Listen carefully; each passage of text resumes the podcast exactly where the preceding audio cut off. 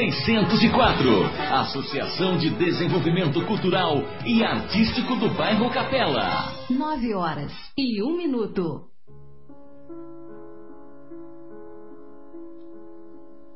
Está começando mais um programa Momentos Espirituais, produzido pela equipe de comunicação do Centro Espírita Paulo de Tarso Vinhedo.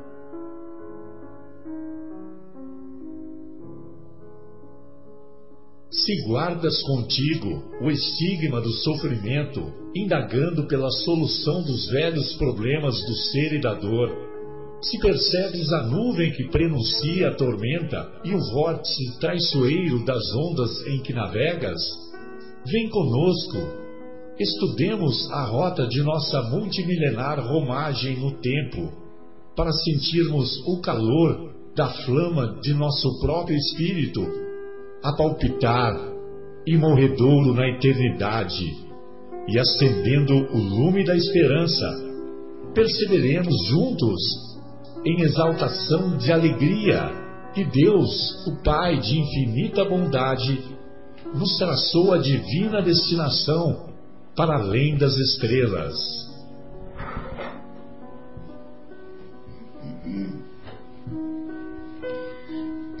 Boa noite a todos. Estamos iniciando mais um programa Momentos Espirituais, programa que é produzido pela equipe do Departamento de Comunicação do Centro Espírita Paulo de Tarso, aqui de Vinhedo, aqui de nossa cidade.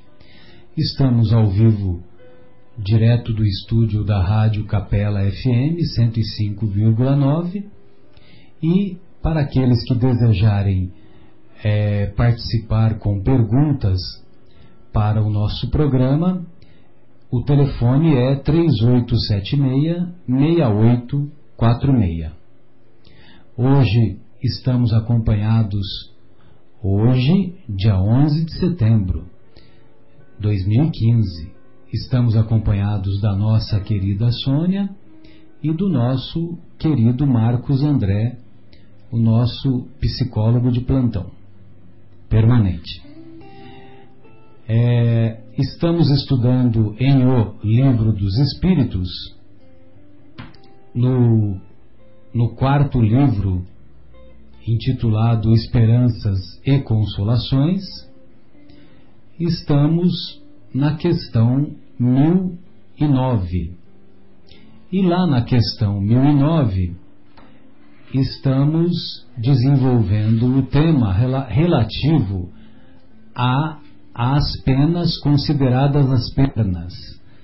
Então Kardec perguntou para os benfeitores espirituais se as penas impostas jamais o são por toda a eternidade?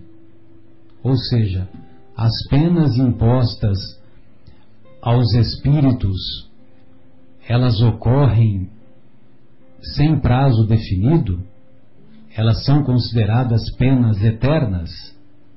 E na semana passada nós tivemos a oportunidade de ver, de analisar duas respostas que foram assinadas pelo espírito de Santo Agostinho e também pelo espírito do do cardeal Lamennais, que viveu no século XVIII e século XIX lá na França. Dando continuidade ao tema, então nós temos um, um conceito relativo ainda a esta pergunta, relativo ainda ao tema é, ao tema das penas eternas, nós temos uma uma exposição que é, que é assinada pelo espírito de Platão. Platão, como todos sabemos, foi discípulo de Sócrates e ele consta da, da codificação elaborada por Kardec, consta várias, uh, várias mensagens, várias dissertações, vários comentários nas cinco obras que o nosso querido Allan Kardec nos presenteou. E logicamente que ele, como companheiro e amigo de Sócrates, tem muito a nos dizer, muito a nos ensinar, visto que a sua sabedoria data de 500 anos antes do Mestre.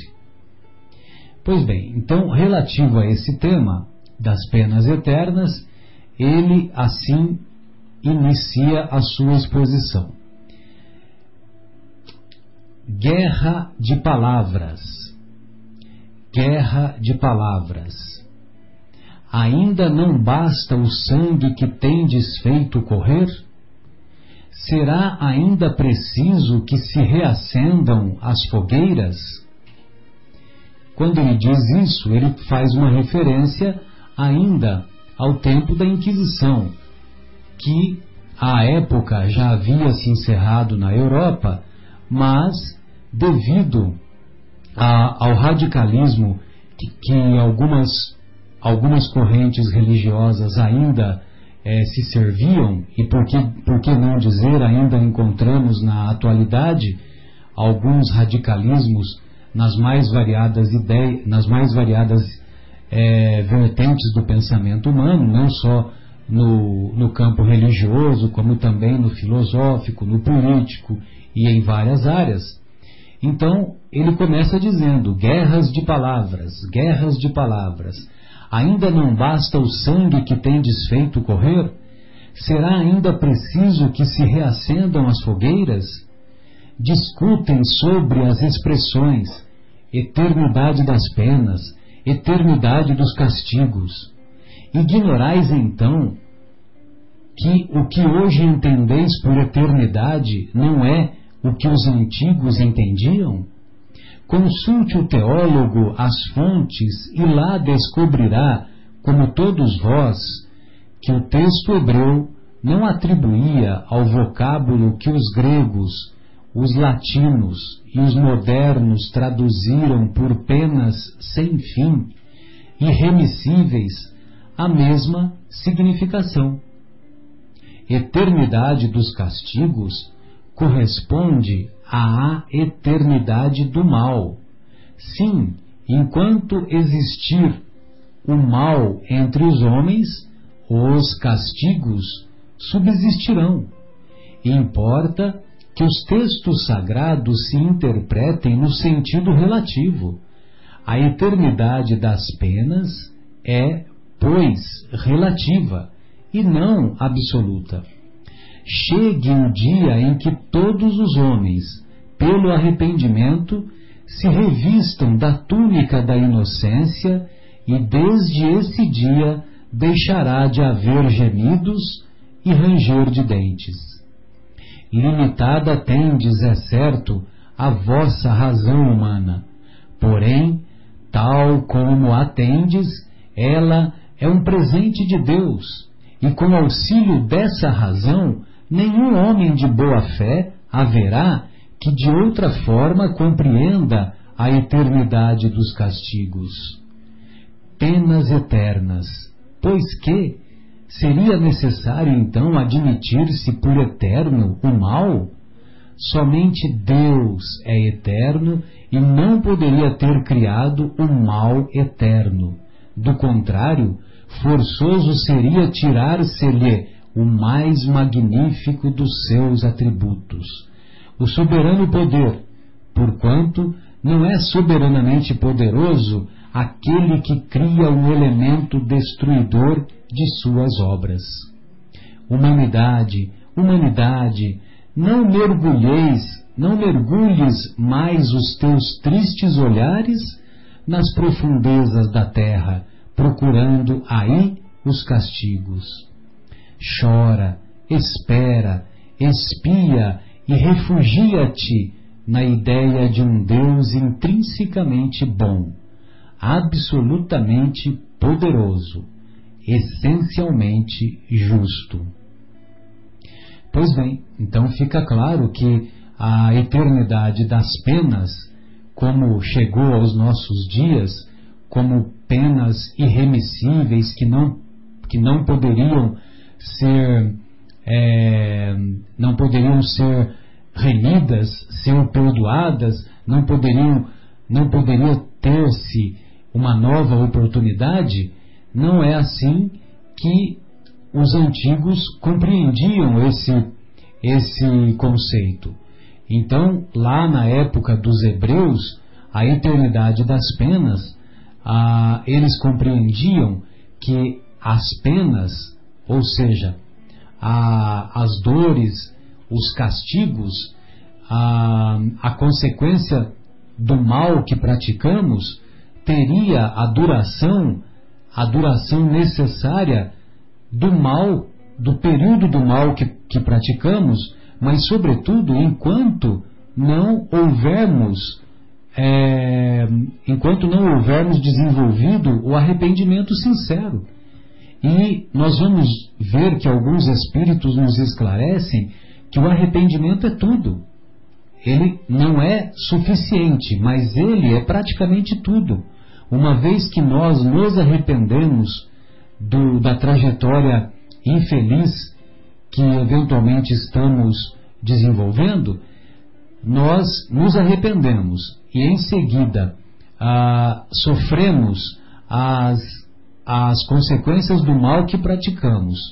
E através desse sofrimento nós aprendemos e reparamos o, o erro que foi praticado, acabou. Nós estamos novamente quites com a lei e através de uma nova oportunidade reencarnatória, de uma nova vida, é, nós, através da, da prova de uma nova vida, nós poderemos ah, colocar em prática essa superação, essa capacidade de superar, essa capacidade de superar e de reparar o mal que tenhamos praticado não só no passado, como também na vida presente.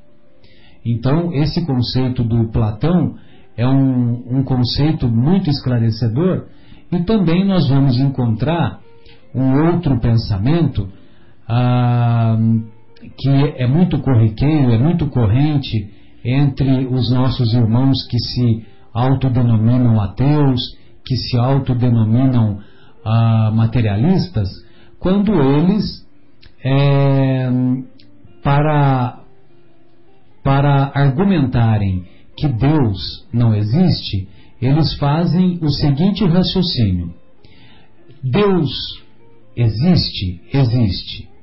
Deus está em todo lugar? Sim, Deus está em todo lugar. Ah, o mal existe? Sim, o mal existe. Então, Deus não existe. Porque se Deus é bom, se Deus é soberanamente bom e existe o mal, ele não poderia ter permitido a existência do mal. Então, esse é o raciocínio, em linhas gerais, que os nossos irmãos ateus, os nossos irmãos materialistas professam para negar a existência de Deus. Ou seja, se existe o mal e Deus permitiu a existência do mal, e Deus, como é considerado bom, Deus não existe, porque ele não poderia ter permitido a existência do mal. Só que o raciocínio é, que observamos dos nossos irmãos ateus e materialistas é um raciocínio imperfeito e é um raciocínio incompleto. Por quê? Porque Deus é a inteligência suprema do universo, causa primária de todas as coisas. Deus é onisciente, sabe de tudo. É onipresente, está presente em tudo. E também é onipotente. Ele tem a capacidade de, é, de, de tudo a criar e tudo fazer colaborar, fazer é, prosseguir em sua, em sua criação que é daquilo que nós denominamos como natureza ou as consequências das obras de Deus. Então, Deus é onipresente, onisciente, sabe tudo, e onipotente. Além disso, Deus é soberanamente justo e bom, ou seja, ele é imaterial, é único e é infinito em suas virtudes. Ora, se ele é infinito em suas virtudes e se suas leis são perfeitas, certamente ele não criou o mal. Quem então criou o mal? Na verdade, quando fazemos uma observação mais profunda, nós encontramos que, na verdade, não é o mal que existe. Na verdade, o que existe é a ignorância do bem. O mal se estabeleceu pela ignorância do bem, ou seja, homens imperfeitos que somos, fizemos num determinado momento escolhas equivocadas e através dessas escolhas equivocadas, que são consequências da nossa imaturidade espiritual, da nossa imaturidade psicológica, essas, essas escolhas inadequadas foram escolhas infelizes e que deram espaço ao florescimento do mal, ou ao nascer do mal. Daí é que nós temos plena consciência de considerar que, na verdade, não é o mal que existe. Aquilo que chamamos mal é ignorância do bem que não soubemos escolher ou não soubemos praticar. Queremos mandar um abraço carinhoso ao nosso querido irmão e companheiro Fauzi, que se encontra em Portugal, visitando familiares acompanhados da sua, da sua mãe, a nossa querida tia Graça. Queremos também mandar um abraço carinhoso ao Marcelo Gonçalo, à Isa, ao Pascoal e também aos demais companheiros que sempre ah, nos dão o feedback do, do nosso programa, fazendo comentários que para nós sempre servem como estímulo. Hoje estamos acompanhados, como disse há pouco, da nossa querida Sônia e do nosso querido Marcos André.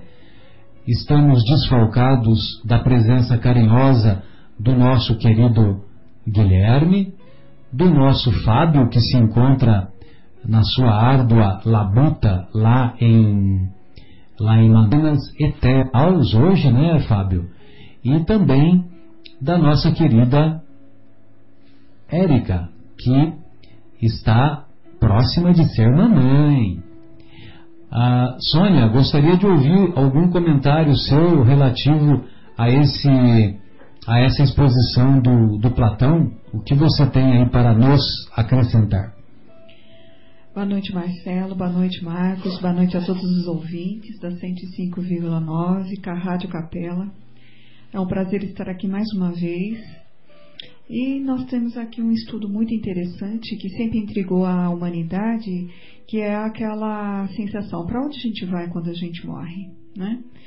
E se eu fui boa, se eu fui bom, se eu fui uma pessoa íntegra, ou se eu não fui, e, e qual vai ser o meu destino? Qual o limite do bem e do mal? Qual é o certo, qual é o errado?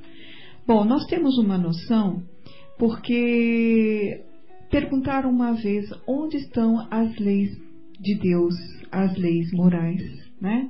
E a espiritualidade falou, oh, onde que está? Está escrito em algum livro? Está escrito em alguma religião, uma determinada religião? E a espiritualidade responde que as leis morais estão dentro de cada ser, está dentro de cada pessoa, que se chama consciência. E é ela, na nossa consciência, ela que nos dá o, os nossos perfis, ela que nos dá uma certa orientação de quando nós não estamos agindo de uma certa forma correta. Existe aquela sensação que a gente chama de peso, né? De tristeza ou um pouco de melancolia, quando a gente está errando e, e vem os alertas para tentar nos demonstrar que não estamos no caminho correto. A humanidade, dentro da evolução do espírito, ela está ainda numa fase muito inicial. E segundo a espiritualidade, nós estamos mais próximo do primitivo do que do, do, do ser pleno espiritual. Né? Nós estamos ainda aprendendo, temos muito a aprender. É o jardim da infância, numa classificação para a gente conseguir nos posicionar. Mas estamos sempre aprendendo. E teve um momento que na humanidade houve esse acréscimo, essa, essa explicação de divisão. Se você não for bom, você vai para o inferno. Se você for bom, você vai para o céu. E isso foi muito utilizado para poder conter, frear os ânimos dos espíritos daquelas pessoas que agiam muito mais pelo instinto, muito mais pelo impulso do que pela razão. Olha, por que, que eu não posso matar aquela pessoa se eu estou interessado de pegar aquele dinheiro, se eu estou com vontade de pegar o cavalo dele? Por que, que eu não posso sair e fazer as coisas que eu quero fazer, né? E uh, as pessoas eram realmente muito mais bruta, brutais, né? muito mais agressivas naquela época e precisava ter uma contenção, uma rédea. E o temor, o medo, foi um instrumento muitas vezes utilizado. O problema é que o tempo foi se passando e nós estamos com outro perfil de humanidade. É uma, uma humanidade que questiona, é uma humanidade que quer saber, é uma humanidade mais branda. Tanto é mais branda que, apesar dos mais de 7 bilhões de pessoas que vivem no planeta, temos pequenos focos de guerrilhas, pequenos focos é, de guerra e assim não é uma coisa contínua, eventual uma bomba ou outra e às vezes não é nem assim exércitos combatendo exércitos, como a gente aprendeu na nossa vida de estudante, estudando as histórias que nós fomos obrigados, que isso é um esclarecimento muito oportuno, né? Nós conhecemos as guerras que aconteceram na Europa, as guerras que aconteceram nas cruzadas, as guerras que aconteceram nos países, até a Primeira Guerra Mundial, a Segunda Guerra Mundial, a Guerra do, Gantinã, do Vietnã, e todas elas estavam mais presentes né, no, no homem mais rústico e num planeta não tão populoso. Então, isso mostra que a população está modificando sua forma de agir. Ela não quer mais essas guerras, ela quer é, vencer as suas dificuldades e os seus ímpetos. O céu e o inferno não cabe mais a esse ser humano, a essa humanidade jovem, a essa humanidade que está querendo aprender. Nós temos que ter um entendimento, senão seria um contrassenso. Deus, o nosso Pai, que é o de amor né, perfeito, que cobre um milhão, né, uh, cobre multidões de pecados na sua misericórdia infinita, de repente criar um lugar onde uma pessoa vai ficar aprisionada para nunca mais. Então, cadê a misericórdia de Deus? Se Deus é misericordioso, ele perdoaria, ele perdoaria sempre. Não existe concessões então, nós começamos a raciocinar e pensar tem alguma coisa errada. Essa verdade, ela não é tão pura como a gente pensava. E esse raciocínio chama, bom, eu não acredito nesse Deus mal, porque Deus para mim é bom. Ele é bom, ele é amor puro. Ele nos criou, então ele empunhou na terra para eu ficar preso pro resto da minha vida ou pro resto do, dos tempos dentro de um inferno. Então a humanidade ela exige uma explicação mais coerente, mais racional, de um Deus pacífico, de amor.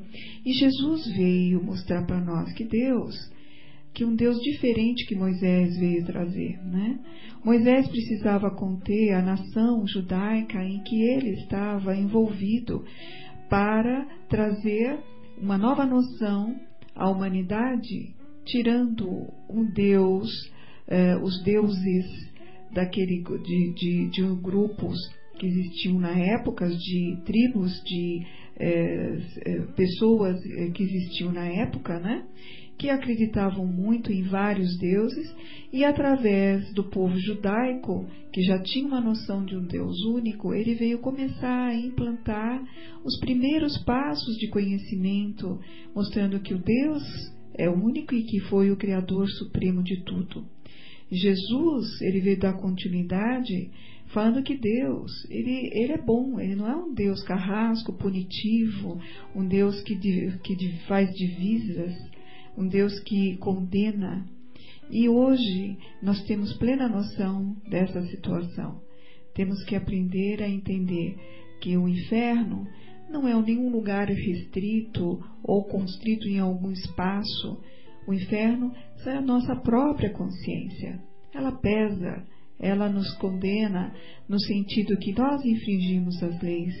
E enquanto nós não ressarcirmos, não repararmos e essa, essa, essas leis, a nossa consciência não se acalma. E aí vem a sabedoria divina que nos dá a oportunidade de a gente retornar muitas vezes até nós conseguirmos reparar. Essa é a mensagem que eu queria falar do, do nosso Deus querido, né? Muito bom, Sônia, muito obrigado. É, Marcos, gostaria de ouvi-lo.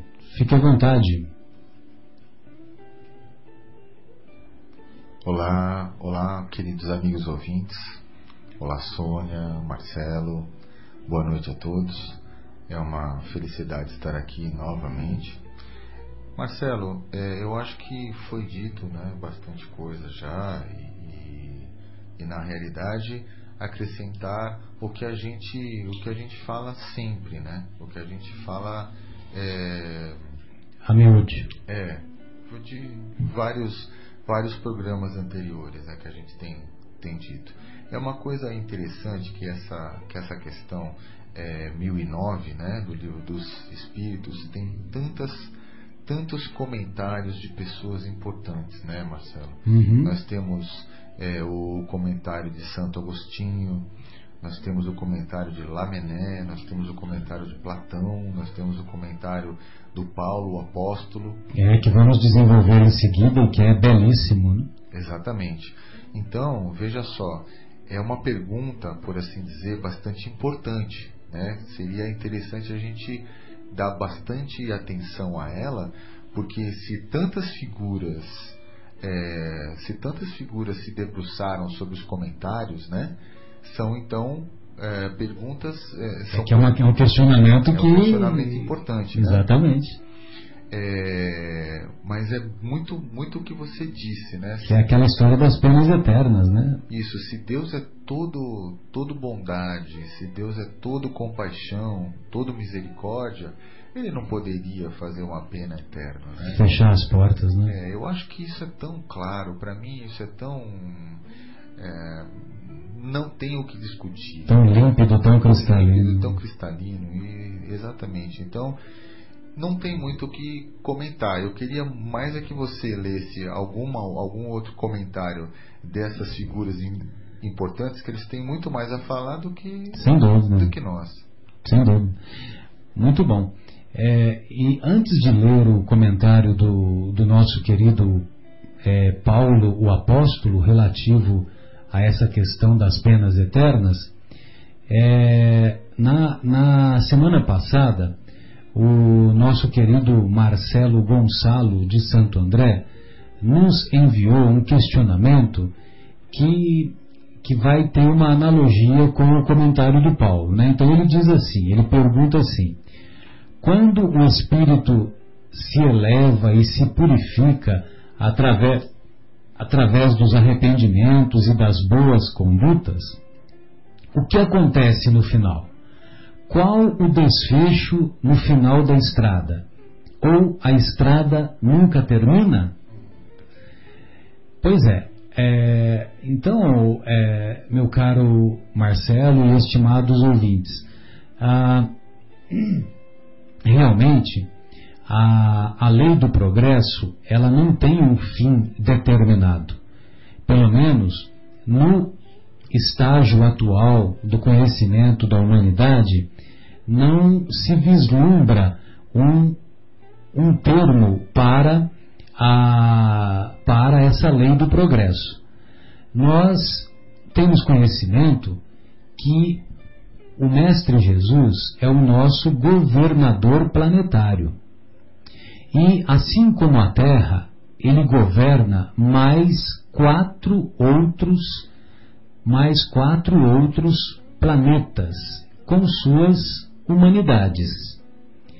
E Jesus, embora para nós seja o Cristo, e Cristo é uma palavra de origem grega que significa o ungido, ou seja, é, é um espírito de altíssima hierarquia que veio com a missão de nos trazer o ensinamento da fraternidade, o ensinamento do amor que não espera recompensa, o ensinamento da edificação da verdadeira paz, que é a paz em nosso mundo íntimo, a paz da consciência tranquila?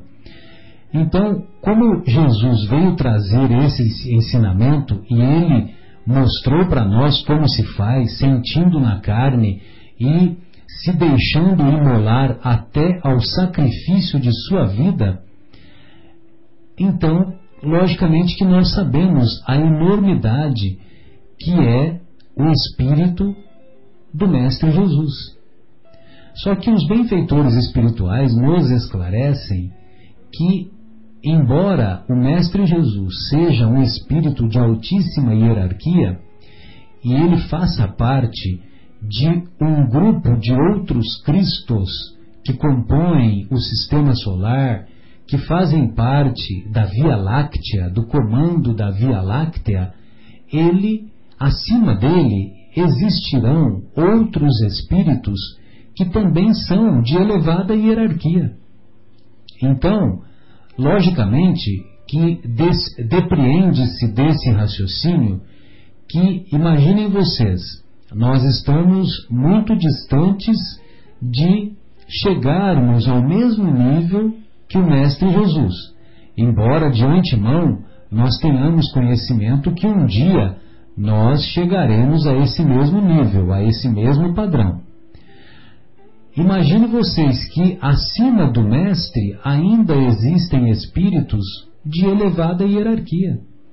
Então, logicamente que os desafios para um Cristo planetário são desafios bem menos, é, bem, ou melhor, bem mais acentuados do que os desafios que nós enfrentamos no nosso dia a dia, com as nossas, é, com, com os problemas que enfrentamos no nosso dia a dia, problemas de ordem material, problemas de ordem moral, problemas de desenvolvermos as as nossas virtudes ainda de maneira imperfeita que, que, que ainda temos realizado, mas ainda a nossa estrada, a nossa caminhada encontra-se muito, muito, muito distante para atingirmos um nível mais elevado. Agora, o Cristo planetário, certamente, na condução do nosso planeta, na condução de outros planetas que, no caso, o mestre coordena e comanda, logicamente que os desafios que ele enfrenta são outros, bem mais graves e bem mais, com, bem mais graves, bem mais complexos. Ou seja, é mais ou menos como aquele, aquele exemplo da mudança de fase no videogame. Quando estamos aprendendo um jogo lá no videogame, é, nós passamos por uma etapa, Aí quando nós ficamos craque naquela etapa, começa uma segunda etapa que é mais difícil. Aí depois vem uma terceira etapa e assim por diante.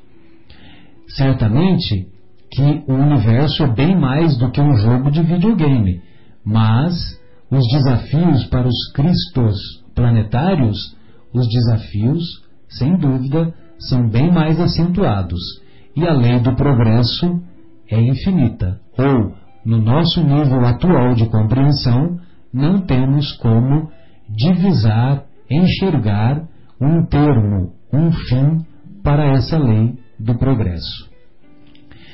Bem, é, gostaria de. Pois não.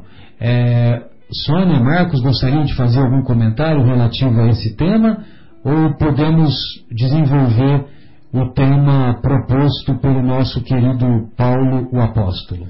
Só um, só um comentário com relação à questão do nosso colega Marcelo. Isso. É, Meu xará. Isso. Não, nunca tem fim.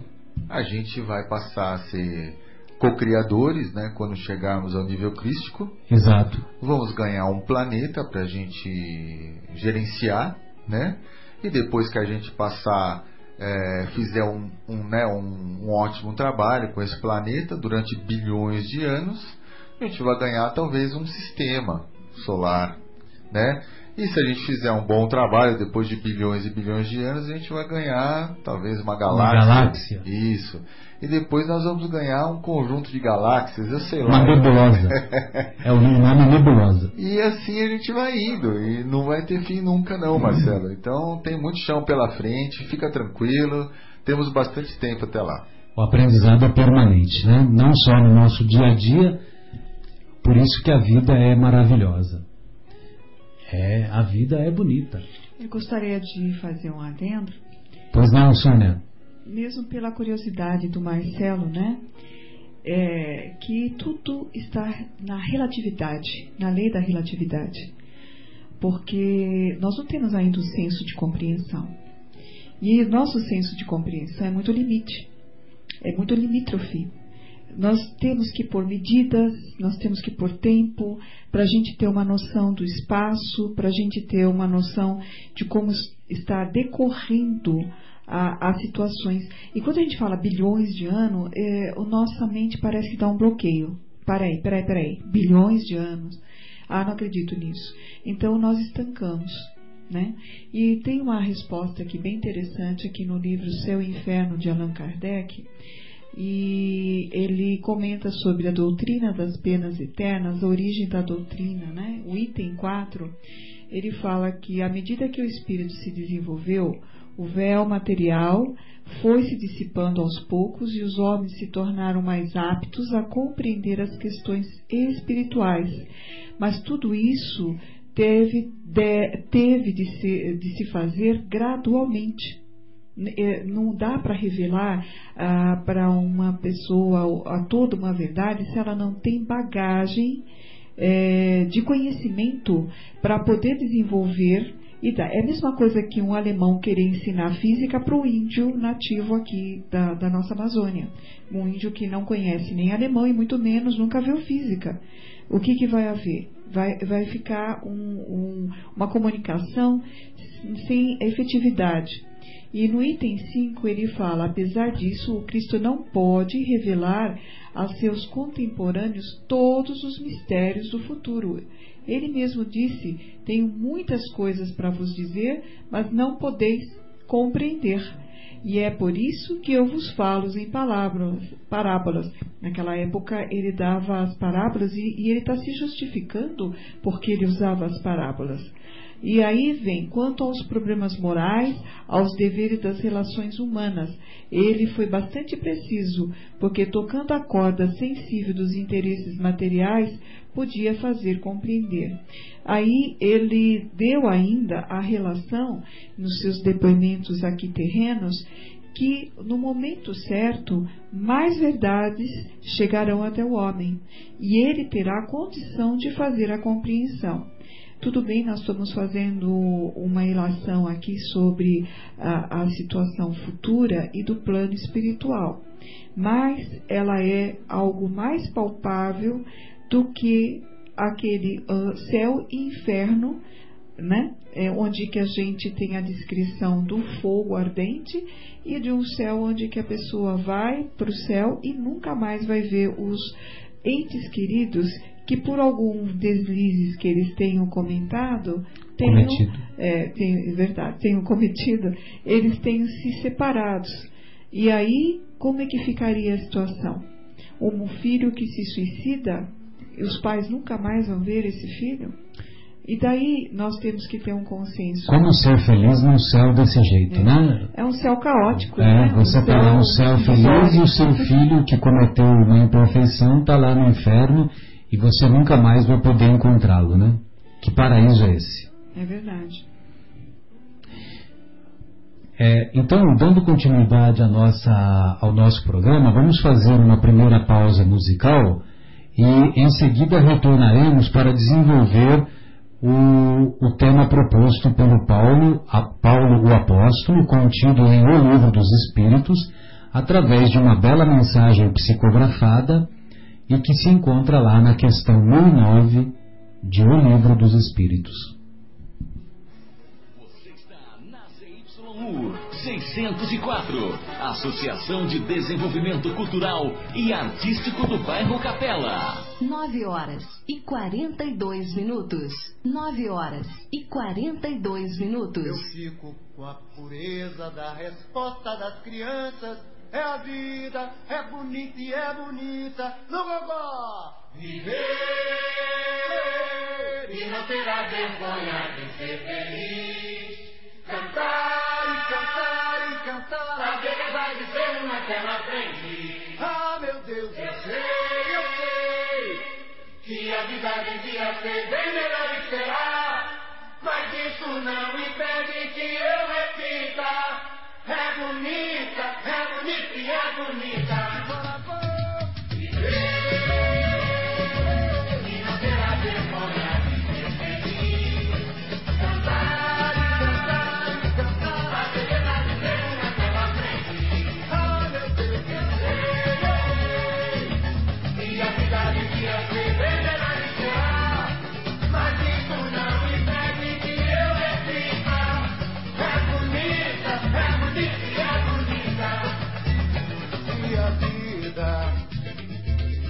E a vida o que é, diga lá, meu irmão. Ela é a batida de um coração. Ela é uma doce ilusão. Eu nasci a vida. Ela é maravilha ou é sofrimento. Ela é alegria ou lamento. O que é, o que é, meu irmão? Quem fale que a vida da gente é um nada no mundo. É uma puta, um tempo que nem dá um segundo. Há quem fale que é um divino mistério profundo. É o sopro do Criador, numa atitude repleta de amor. Você diz que é e prazer, ele diz que a vida é viver. Ela diz que melhor é morrer, pois amada não é e o velho é sofrer. Eu só sei que confio na e na moça eu ponho a força da fé. Somos nós que fazemos a vida, como der ou puder ou quiser.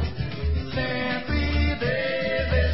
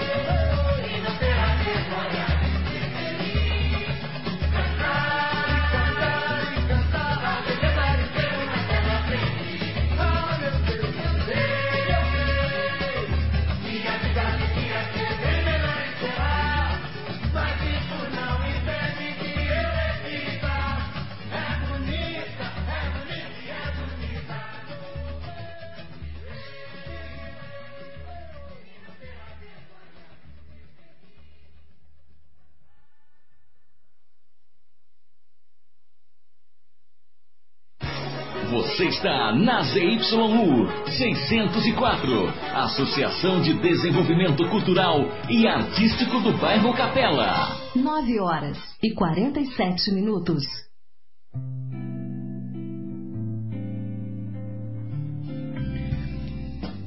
Retornamos com o programa Momentos Espirituais, na edição desta sexta-feira, 11 de setembro de 2015. Estamos acompanhados da nossa querida Sônia, do nosso querido Marcos André, e estamos desenvolvendo o tema relativo às penas eternas. No quarto livro de O Livro dos Espíritos, quarto livro intitulado Esperanças e Consolações.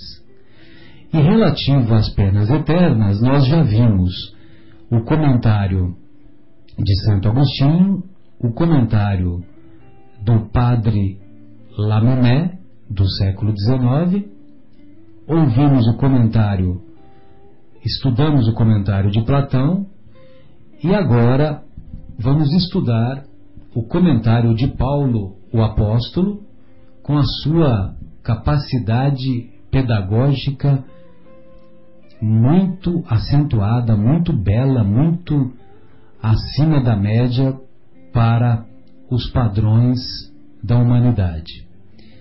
Pois bem, então Paulo apóstolo refere-se assim ao comentar sobre as penas eternas gravitar para a unidade divina, eis o fim da humanidade. Para atingi-lo, ou seja, para chegar à unidade divina, para nos aproximarmos de Deus, três coisas são necessárias: a justiça, o amor e a ciência. Três coisas lhes são antagônicas, lhes são contrárias: a ignorância, o ódio e a, e a, injustiça. Então, precisamos de três coisas: a justiça, o amor e a ciência. E três coisas são opostas: a ignorância, o ódio e a injustiça. Pois bem, digo-vos em verdade que mentis a esses princípios fundamentais comprometendo a ideia de Deus com o lhe exagerardes a severidade. Exageremos no conceito de Deus quando julgamos que Deus é severo ou muito severo. Duplamente a comprometeis, deixando que no espírito da criatura penetre a suposição de que há nela mais clemência, mais mansuetude, mais amor e verdadeira justiça do que atribuís ao ser infinito. Ou seja, quem possui essas virtudes em sua em sua capacidade máxima é Deus e não nós. Então Deus é infinito em clemência, é infinito em mansuetude, em amor e verdadeira justiça. Destruís mesmo a ideia do inferno, tornando-o ridículo e inadmissível às vossas crenças, como o é aos vossos corações o horrendo espetáculo das execuções, das fogueiras e das torturas da Idade Média. Pois que, quando banida se acha para sempre das legislações humanas a era das cegas represálias, é que esperais mantê-la no ideal? Oh, crede-me, crede-me, irmãos, em Deus e em Jesus Cristo, crede-me, ou vos resignais a deixar que pereçam nas vossas mãos todos os vossos dogmas, de preferência a que se modifiquem, ou então revivificai-os, abrindo-os aos benfazejos eflúvios que os bons, neste momento, derramam neles. A ideia do inferno, com as suas fornalhas ardentes, com as suas caldeiras a ferver, pôde ser tolerada, quer dizer, era perdoável num século de ferro. Porém, no século XIX, não passa de inútil fantasma, próprio, quando muito, para amedrontar criancinhas. E mesmo estas, crescendo um pouco, logo deixam de crer nela. Se persistirdes nessa mitologia aterradora, engendrareis a incredulidade, mãe de toda a desorganização social. Tremo entrevendo toda uma ordem social abalada e a ruir sobre os seus fundamentos por falta de sanção penal. Homens de fé ardente e viva, vanguardeiros do dia da luz, mãos à obra, não para manter fábulas que envelheceram e se desacreditaram, mas para reavivar, revificar a verdadeira sanção penal sob formas condizentes com os sentimentos, com os vossos costumes, os vossos sentimentos e as luzes da vossa época. Quem é, com efeito, o culpado? É aquele que, por um desvio, por um falso movimento da alma, se afasta do objetivo da criação, que consiste no culto harmonioso do belo, do bem, idealizados pelo arquétipo humano, pelo homem-deus, por Jesus Cristo. Quem é o castigo?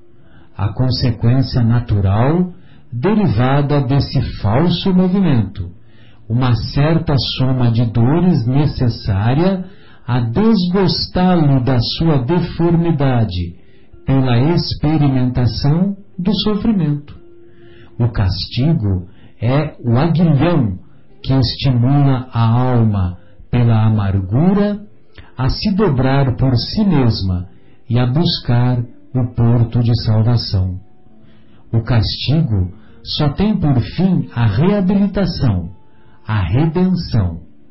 Querê-lo eterno por uma falta não eterna é negar-lhe toda a razão de ser.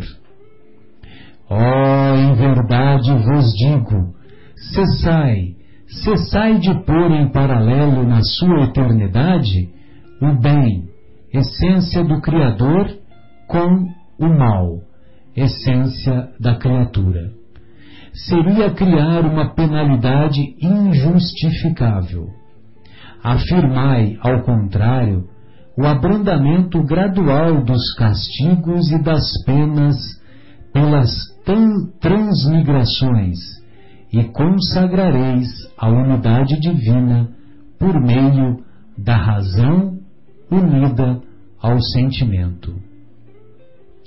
Então, veja você que é, quando ele diz quem é com efeito o culpado, culpado somos nós quando nos desviamos da nossa trajetória, da trajetória reta, da trajetória de desenvolvermos as virtudes, da trajetória de agir com correção, da trajetória de termos um comportamento ético adequado, nós muitas vezes é, criticamos os políticos porque nós, sem dúvida, não consideramos que os políticos são nossos representantes, porque, afinal de contas, nós ouvimos e constatamos tantas tantos delitos que eles cometem que nós, com justa, com justa razão, não consideramos que eles são nossos representantes. Mas quando avaliamos o nosso comportamento na sociedade, nós vamos observar que nós colamos nas provas, nós damos, nós compramos recibo do imposto de renda, nós burlamos as leis de trânsito, nós é, compramos DVDs piratas, compramos programas de computador pirata, baixamos músicas ilegalmente da internet, ou seja, os políticos que nos representam em Brasília, nas assembleias legislativas dos estados e nas mais diferentes ordens, nas mais diferentes é, localizações do poder executivo, do poder uh, e do poder legislativo, nós observamos que eles são o reflexo da sociedade. Então, é muito fácil para nós criticarmos os políticos se nós, que fazemos parte da sociedade, não temos o comportamento ético adequado. Então, dessa forma, quem são os culpados? Os culpados somos nós. Nós é que somos os responsáveis por nos encontrarmos numa sociedade ainda tão imperfeita, ainda tão doente. Pois não, Sônia, gostaria de ouvi-la. É, tem um livro muito interessante que é do Moacir Costa de Araújo Lima, que ele fala sobre a quântica, espiritualidade e sucesso. É bem interessante porque outro dia, neste mesmo lugar, né, último programa, e em outros programas eu sempre fiz uma alusão do comportamento de Santo Agostinho, das reflexões que ele fazia no final do dia e que ele tentava no dia seguinte superar, corrigir, reparar, para que ele pudesse ter aquela consciência de tranquilidade, de que ele tivesse no cumprimento dos da, da, caridade, dos passos, dos exemplos que Jesus deu. Né? E desenvolvendo as virtudes, né? Com certeza. E aí esse físico, porque o Moacir Marcelo, Moacir Costa de Araújo Lima é um físico. Um físico. Ele escreveu uma trilogia muito interessante, mas ele faz uma comparação da ciência junto com a religião e ele dá uma, uma noção bem interessante. E ele falou algo muito intrigante. Você sabia que tem um pensamento antigo newtoniano que os físicos usam muito na aplicabilidade, inclusive do dia a dia, que Newton, Isaac Newton, né, foi o, o, o, o cientista que descobriu ou que revelou a lei da gravidade. Para quem não sabe disso, ele que eh, deu a, o primeiro passo de descobrir que alguma força ah, fazia com que as pessoas permanecessem, permanecessem andando presa no solo, senão nós estaríamos flutuando, né? E que os objetos caíam de alguma forma para o solo. E por quê? O que força que atraía? E aí ele deu o nome a essa força com a lei da gravidade, que é a lei da atração do objeto para essa força que está presa no solo, no centro do planeta, né? E uh, o Isaac Newton, ele fazia também um pensamento né, de planejamento do seu dia. E ele fazia as seguintes perguntas, muito semelhantes ao de Santo Agostinho. Fiz hoje o que eu acreditava ser realmente importante? Trabalhei hoje para a realização dos meus objetivos? Estou realizando minhas verdadeiras aspirações?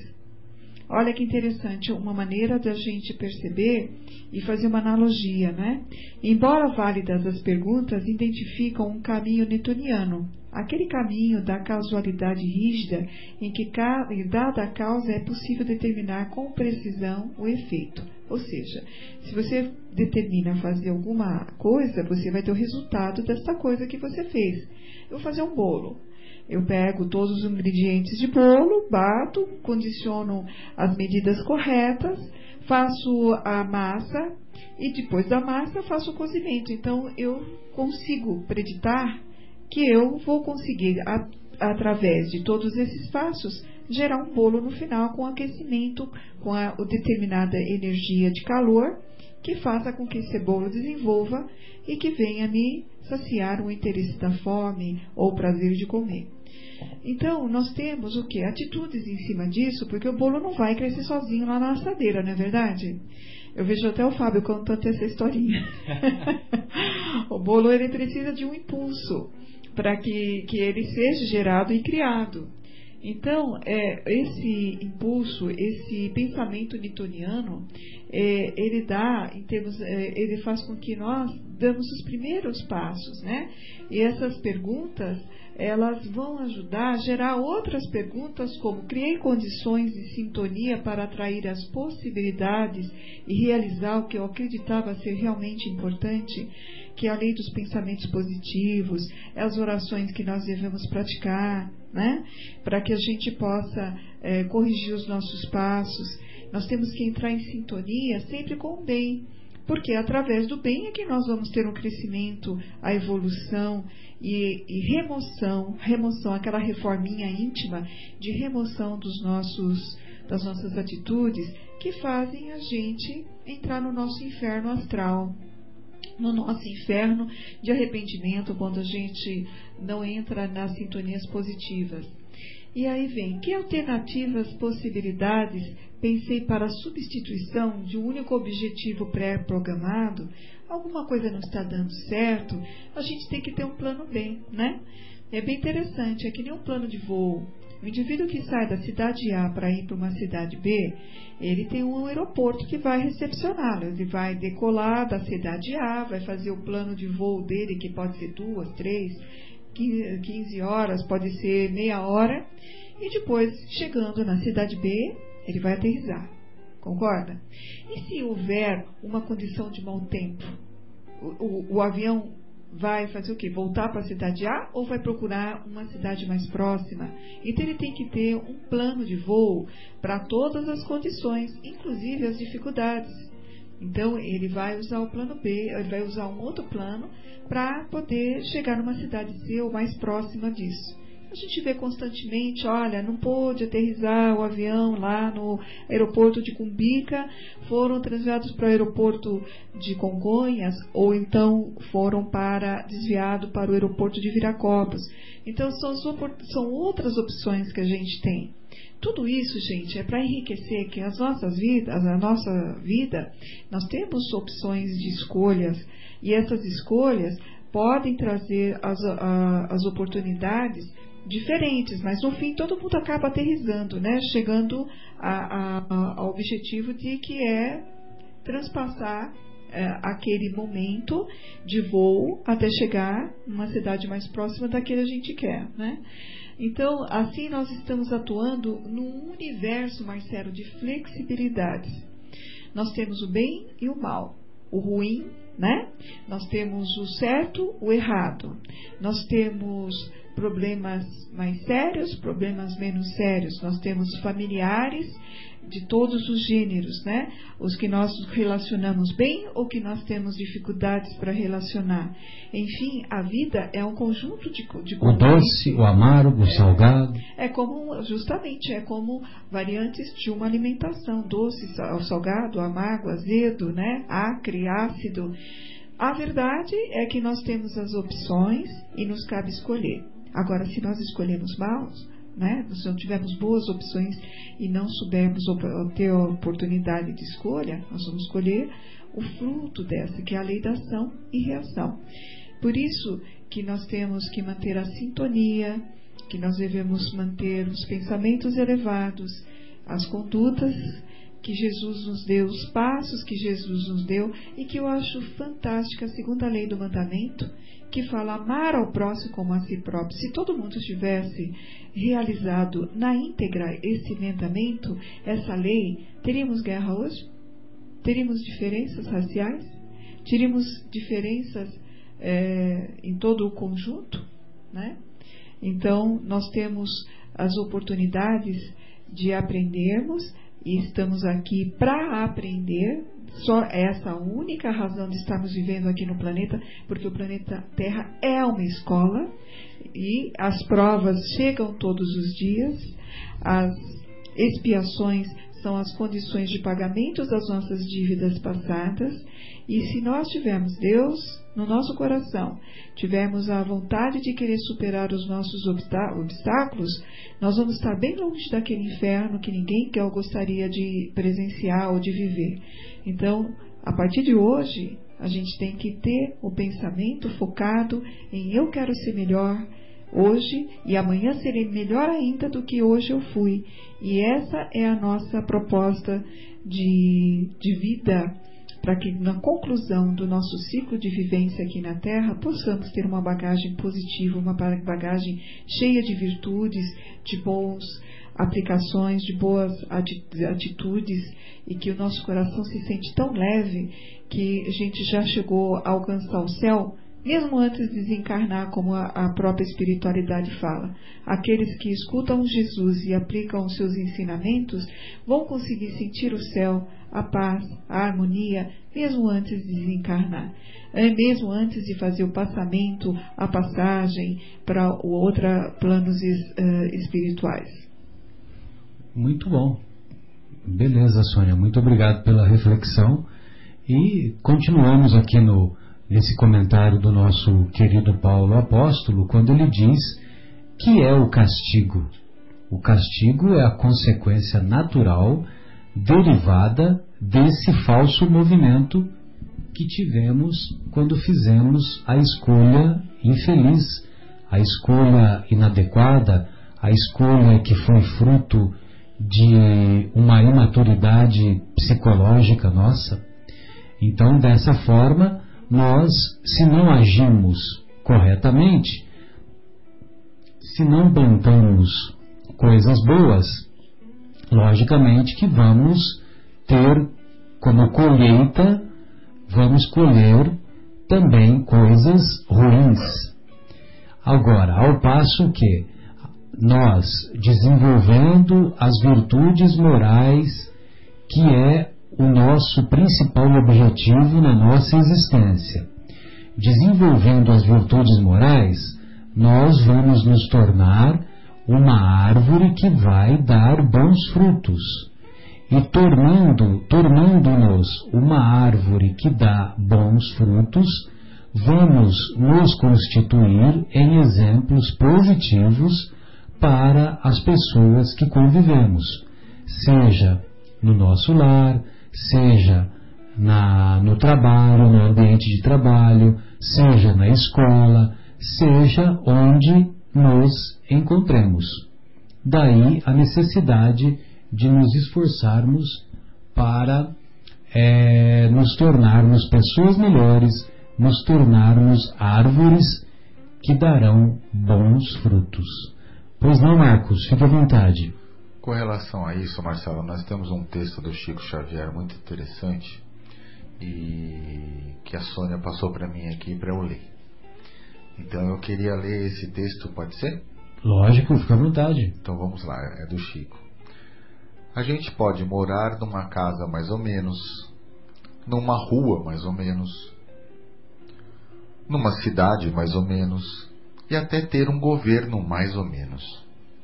A gente pode dormir numa cama mais ou menos, comer um feijão mais ou menos, ter um transporte mais ou menos e até ser obrigado a acreditar mais ou menos no futuro. A gente pode olhar em volta e sentir que tudo está mais ou menos. Tudo bem. O que a gente não pode, mesmo, nunca, de jeito nenhum, é amar mais ou menos, é sonhar mais ou menos, é namorar mais ou menos, é ter fé mais ou menos, é acreditar mais ou menos. Senão a gente corre o risco de se tornar uma pessoa mais ou menos. Sem dúvida, né? Isso me faz recordar a linguagem do Mestre que nós encontramos no Evangelho.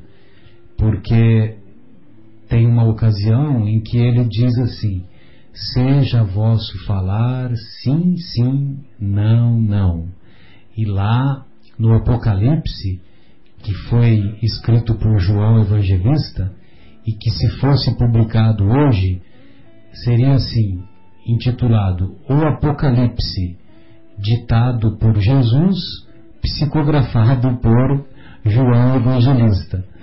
Porque, na verdade, é, foi o próprio Jesus que foi uma psicografia, a obra O Apocalipse. E lá no Apocalipse, logo no comecinho, não me lembro exatamente, é, é em um dos primeiros capítulos, referindo-se à igreja de Laodiceia, a igreja de Laodiceia, Laodiceia era uma das sete igrejas que eram a base de, de sustentação do, do, cristianismo primitivo. E, e, essa igreja de Laodiceia, os cristãos dessa igreja, os, os frequentadores, eles estavam tendo um comportamento titubeante. Eles não sabiam se eles davam maior valor para as virtudes ou se davam ah, maior importância para as coisas materiais.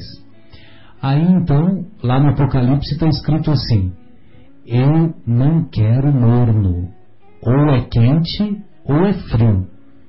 Se continuarem mornos, eu vos vomitarei.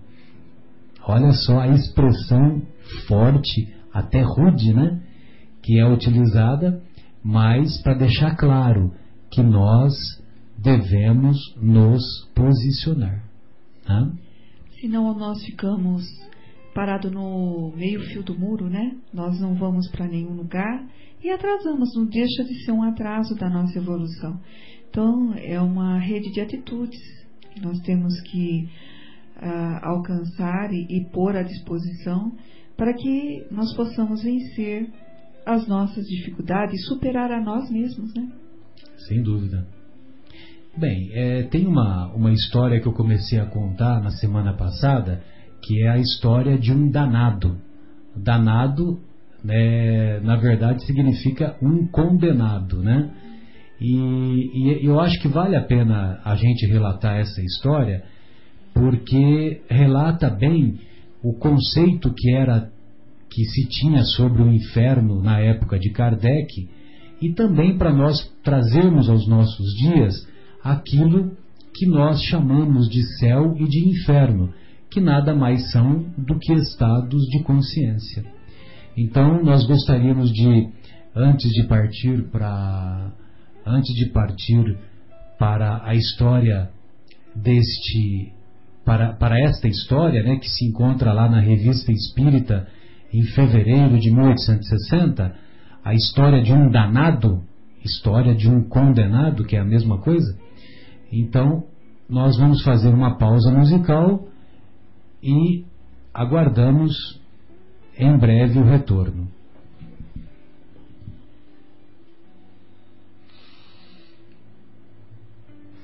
Você está na CYU 604, Associação de Desenvolvimento Cultural e Artístico do Bairro Capela. 10 horas e 15 minutos.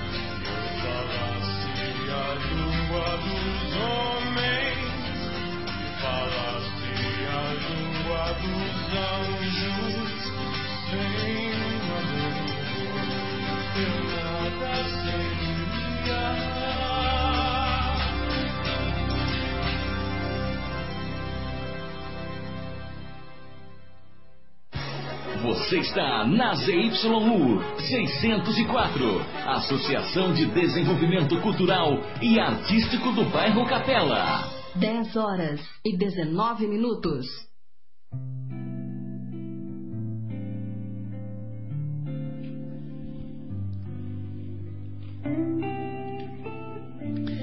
Retornamos então com o programa Momentos Espirituais, programa que é produzido pelo Departamento de Comunicação do Centro Espírita Paulo de Tarso, aqui de Vinhedo. É, estamos estudando em O Livro dos Espíritos o, o livro quarto intitulado Esperanças e Consolações e estamos na questão 1009 relativa a é, a doutrina das penas eternas, que já vimos a incoerência dessa doutrina, uma vez que Deus, sendo soberanamente bom, justo misericordioso, logicamente que não vai fechar as portas quando cometemos os mais variados deslizes. Ou seja, nós somos responsáveis pelos nossos atos. Logicamente que os nossos atos gerarão consequências, e essas consequências, se os nossos atos forem bons, colheremos consequências positivas. Se os nossos atos não forem bons, colheremos consequências negativas. Então, é, é mais ou menos isso que é, observamos no conceito de céu e o inferno. O céu e o inferno não são localizações geográficas, mas sim estados de consciência. Estados de consciência positivos ou estados de consciência negativos, conforme o bem que aplicamos, conforme a evolução que damos, que damos é, sentido à nossa existência. Bem, e lá na revista Espírita de 1860, em fevereiro, nós vamos encontrar o relato da história de um condenado, história de um danado. O senhor de la Roche, membro titular da Sociedade Parisiense de Estudos Espíritas, lá em Paris, evidentemente, comunica o fato seguinte de seu conhecimento pessoal. Numa pequena casa perto de Castelnaudary, havia ruídos estranhos e diversas manifestações que levavam a considerá-la como assombrada por algum mau gênio. Por isso foi exorcizada em 1848 e nela colocaram grande número de imagens de santos. Desde então, querendo habitá-la, o senhor D mandou fazer reparos e retirar as gravuras. Logicamente que o Kardec tinha o cuidado de não identificar as pessoas como um ato de um ato de caridade para essas pessoas que se envolveram em, é, em dramas e mesmo em crimes. Então, desde então, querendo habitá-la, o senhor D mandou fazer reparos e retirar as gravuras. Há alguns anos, ali morreu subitamente. Seu filho, que nela mora atualmente, ou que pelo menos a ocupava até há algum tempo atrás, certo dia, ao entrar num, num quarto, recebeu forte bofetada de mão invisível. Como estivesse absolutamente só, não duvidou que ela viesse de fonte oculta. Agora não quer mais ficar lá e vai mudar-se definitivamente. Há na região uma tradição segundo a qual um grande crime foi cometido na dita casa. Ou seja, é aquela casa mal assombrada, né, que foi passado de geração para geração, que naquela casa as pessoas não, não tinham um ambiente psíquico elevado para viver, porque é, conta-se que havia tido, que havia ocorrido um crime naquela casa e que as pessoas que tentavam nela morar não conseguiam êxito.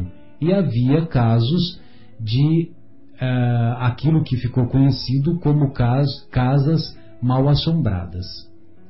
Pois bem, interrogado quanto à possibilidade de, de, de evocar o autor da bofetada, São Luís respondeu favoravelmente. São Luís, o espírito de São Luís, participou ativamente da codificação espírita e Kardec muitas vezes o evocava e ele não só fornecia as instruções, como também é, colaborava para a manifestação dos mais variados espíritos, como veremos em seguida. Chamado, o espírito se manifestou por sinais de violência ou seja, o espírito que estava, vamos dizer, assombrando aquela casa, manifestou-se por sinais de violência. O médium foi tomado de extrema agitação, quebrou sete ou oito lápis, lançando alguns sobre os assistentes e rasgou uma página, que cobriu de traços sem sentido, feitos com cólera foram inúteis todos os esforços para acalmá-lo. Premido a responder às perguntas, escreveu com a, ma a maior dificuldade um não quase indecifrável. Então, com muita dificuldade, ele escreveu não e, e ele não ia, não estava afim de conversar com ninguém. Pelo contrário, né, era um espírito violento. Pois bem, aí então o Kardec pergunta ao espírito de São Luís: Teríeis a bondade de nos dar algumas informações sobre este espírito, já que ele não pode ou não quer dá-las? É um espírito da pior espécie, responde São Luís, um verdadeiro monstro. Fizemo-lo vir, mas não foi possível obrigá-lo a escrever, malgrado tudo quanto lhe foi dito ele tem seu livre-arbítrio, do qual o infeliz faz triste uso. Há muito tempo que morreu como homem? Procurai informações. Foi ele que cometeu o crime cuja lenda existe na região. Então, aí o São Luís vem confirmar essa história de que esse espírito é que é o autor do crime que ocorreu naquela casa. Quem era ele em vida? Sabê-lo-eis por vós mesmos. É ele que assombra a casa atualmente? Sem dúvida, desde que foi assim que vou-lo fiz atender. Então os exorcismos não o expulsaram? De modo algum. Ele participou, de algum modo, da morte súbita do Senhor D? Sim. De que maneira contribuiu para essa morte? Pelo pavor.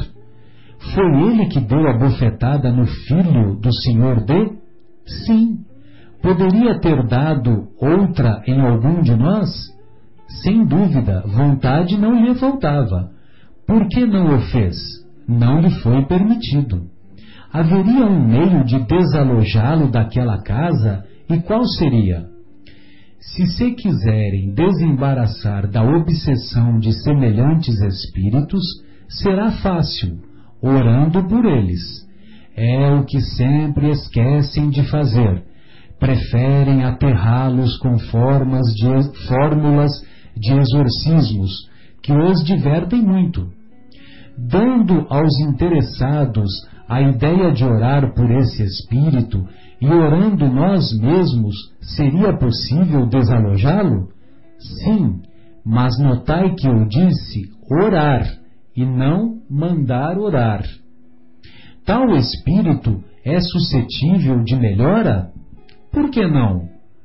Não o são todos, este como os outros? Contudo, é preciso dispor-se a encontrar dificuldades. Mas, por mais perverso que seja, o bem, em retribuição ao mal, acabará por tocá-lo. Que orem a princípio e o evoquem depois de um mês.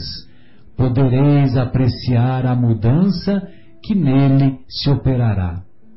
Esse espírito é sofredor e infeliz.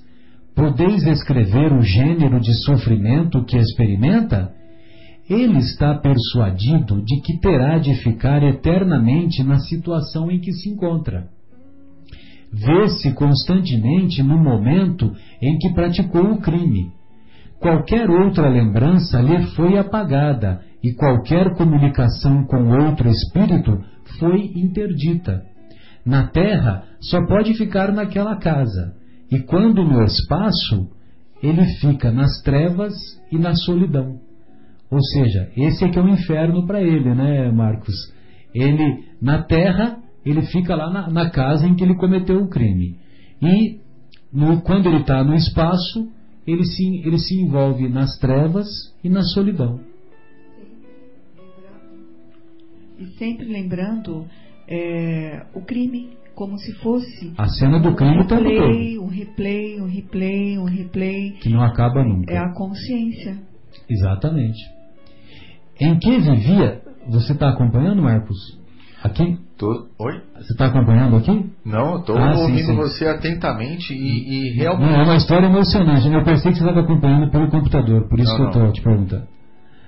E o que, que, você ia comentar? Desculpa. Não, eu ia comentar exatamente isso, que a falta de consciência dele, né, de, da, da existência de outras possibilidades, faz com que ele fique preso eternamente, entre aspas, porque nós já vimos na outra questão que nada é eterno. Um labirinto sem saída, né? Isso, ele fica nesse que a gente chama de moto contínuo, né? Ele fica preso nisso por exatamente pela falta de consciência, de saber que existe outras realidades, né? E como as pessoas só têm por ele ódio, né, e raiva, é, e não a oração que foi dito aí, né? Exato. Então ele, ele, isso se retroalimenta. Então ele continua ficando. Então ou ele fica preso dentro da casa ou quando ele sai só vê escuridão. Então, se alguém orar por ele, vamos ver o que vai acontecer, Marcelo? É, são várias sessões aqui, é, sessões mediúnicas. Vamos né? ver então. Então, aí o, o, na pergunta, a, o Kardec pergunta ainda para o São Luís: em que mundo vivia antes da última encarnação? A que raça pertencia? Aí o São Luís responde: havia tido uma existência entre as tribos mais ferozes e selvagens e precedentemente vinha de um planeta inferior à Terra. Então veja você, né? Ele vinha de tribos e de tribos ferozes e selvagens, né? E anteriormente ele vinha de planeta inferior à Terra. Se reencarnasse, em que categoria de indivíduos iria encontrar-se? Isso dependerá dele e de seu arrependimento. Olha o arrependimento aí, ó. Em sua próxima existência corporal, poderia ser o que se chama um homem de bem? Isto lhe será difícil, por mais que faça, ser-lhe-á difícil evitar uma vida tempestuosa. Observação: A senhora X, médium vidente que assistia à sessão, viu esse espírito no momento em que queriam que escrevesse. Sacudia o braço do médium. Seu aspecto era aterrador. Vestia uma camisa coberta de sangue e tinha um punhal.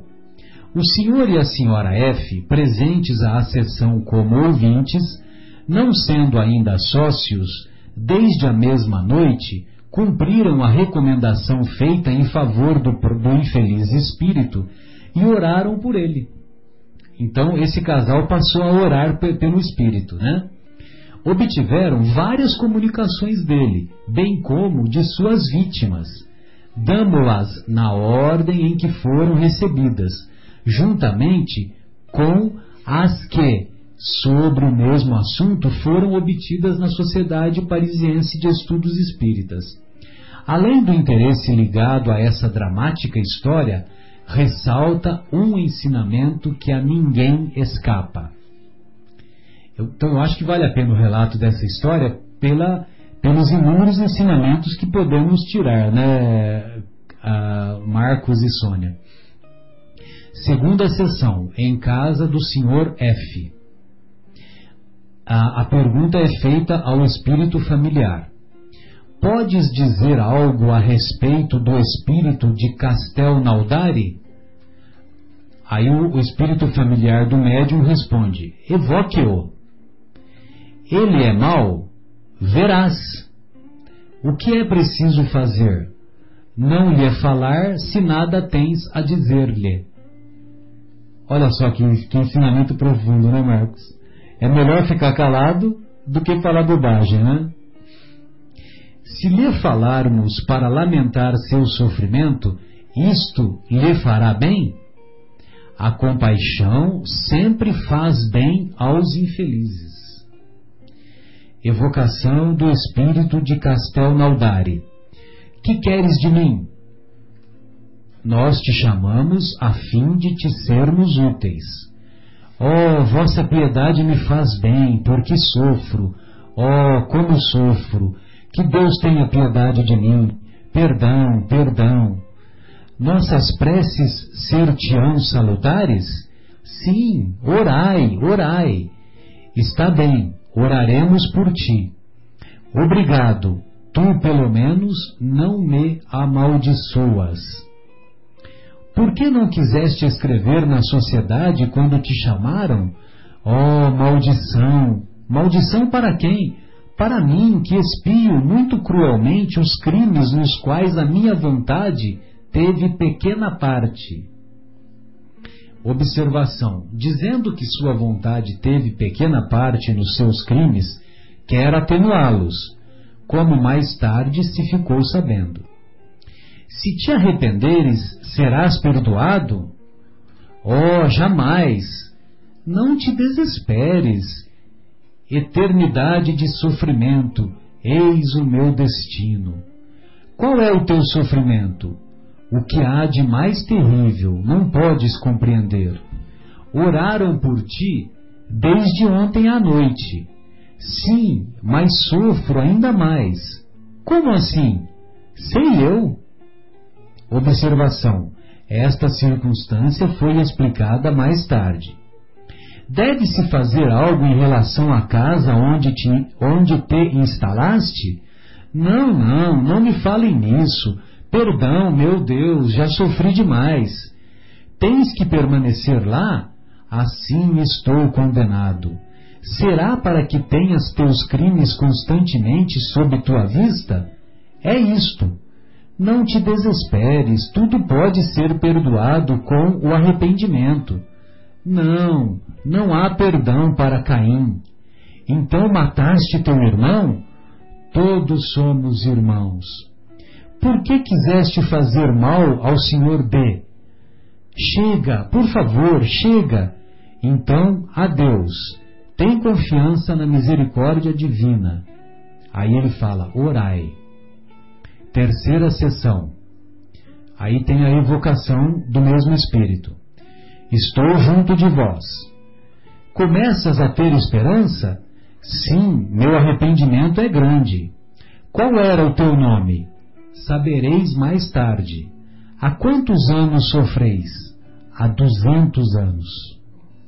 Em que época cometeste o crime? 1608.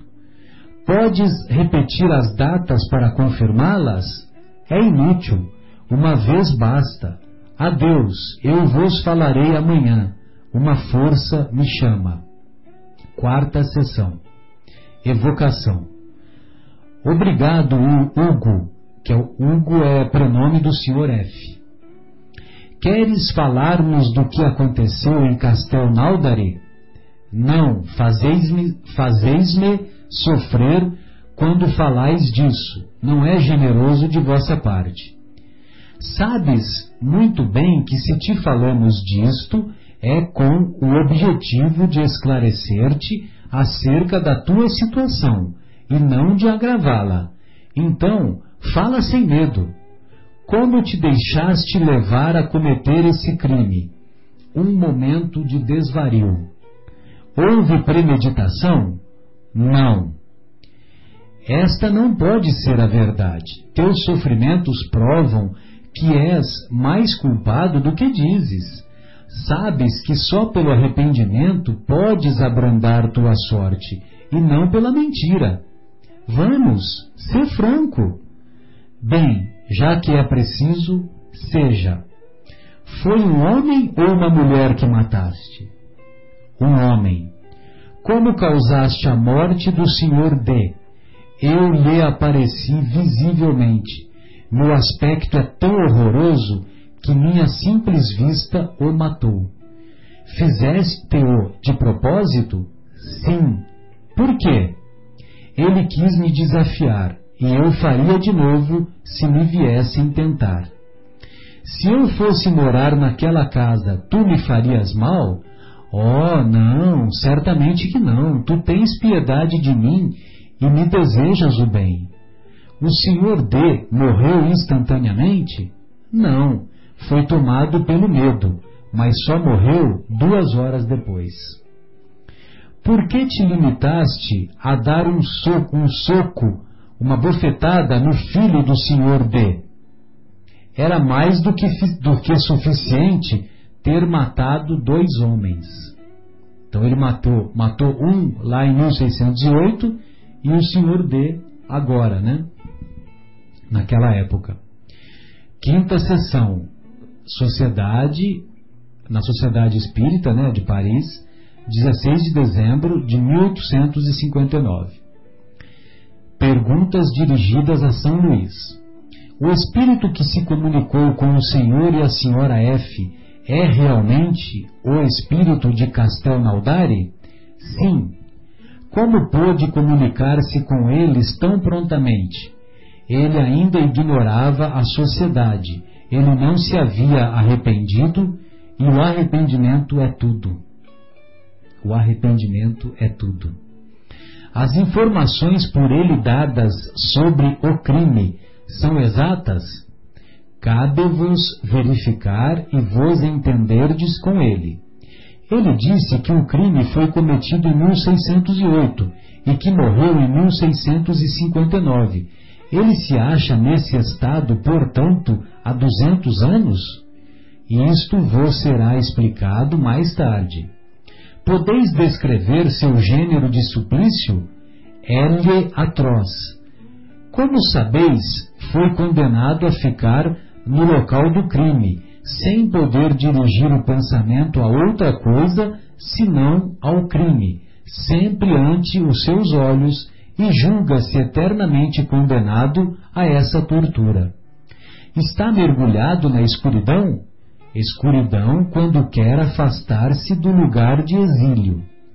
Qual é o mais terrível gênero de suplício que pode experimentar um espírito neste, neste caso? Não há descrição possível das torturas morais que, não, que são a punição de certos crimes. Até mesmo aquele que as experimenta terá dificuldade em vos dar uma ideia. Mas a mais horrível é a certeza de se crer condenado sem apelo. Há dois séculos ele se acha em tal situação. Ele avalia o tempo da mesma maneira que em vida, isto é, o tempo lhe parece mais longo ou menos longo do que quando estava vivo? Parece-lhe ainda mais longo. Para ele não há o sono. Foi-nos dito que para o espírito o tempo não existia e que para eles um século é um ponto na eternidade. Não é o mesmo para todos? Certamente que não. É assim apenas para os espíritos chegados a uma grande elevação. Mas para os espíritos inferiores, o tempo é por vezes muito longo, sobretudo quando sofrem. Esse espírito é punido muito severamente pelo seu crime. Ora, vós nos dissestes que antes desta última existência tinha vivido entre bárbaros. Lá deve ter cometido atos pelo menos tão atrozes quanto o último. Foi punido do mesmo modo? Foi menos punido porque, sendo mais ignorante, compreendia menos o alcance. Então, quer dizer, se você tem menos conhecimento, então a punição é proporcional, né? Observação. Todas as observações confirmam este fato, eminentemente conforme a justiça de Deus, que as penas são proporcionais, não à natureza da falta, mas ao grau de inteligência do culpado e à possibilidade de compreender o mal que faz. Assim, uma falta aparentemente menos grave poderá ser mais severamente punida num homem, num homem civilizado do que um ato de barbárie num selvagem. Veja você, né? Um espírita que cola na prova é muito. É, o rigor da sua infração é muito maior do que uma pessoa que tem menos conhecimento e, e às vezes pratica um crime, por exemplo. Né?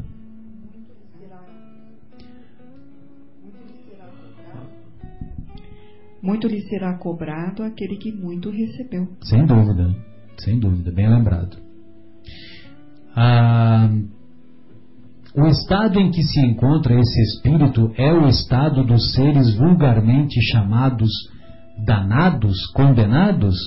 Certamente. E há casos ainda mais horríveis, muito mais horríveis. Os sofrimentos estão longe de ser os mesmos para todos mesmo para, mesmo para crimes semelhantes, pois variam conforme o culpado seja mais ou menos acessível ao arrependimento. Para este, a casa onde cometeu o crime é o seu inferno. Outros o levam em si mesmos pelas paixões que os atormentam e que não podem satisfazer. Com efeito, Vimos avarentos sofrerem à vista do ouro que se lhes tornara uma verdadeira quimera. Orgulhosos atormentados pela inveja das honras que viam prestadas a outros que não eles.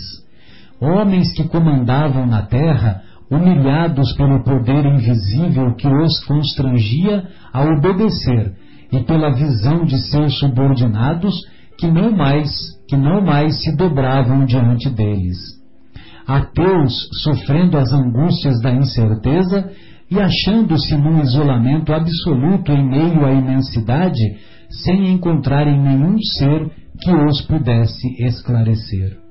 No mundo dos espíritos, se há alegria para todas as virtudes, há penas para todas as faltas. E as que não são atingidas pela lei dos homens, sempre o serão pela lei de Deus. Meu Deus. Malgrado a sua inferioridade, esse espírito sente os bons efeitos da prece. O mesmo vimos quanto a outros espíritos igualmente perversos e da mais bruta natureza. Como é que espíritos mais esclarecidos, de inteligência mais desenvolvida, mostram completa ausência de bons sentimentos. Riem-se de tudo quando há de mais sagrado. Numa palavra, nada os toca e não deixam nunca o seu cinismo? A prece só tem efeito sobre o espírito que se arrepende.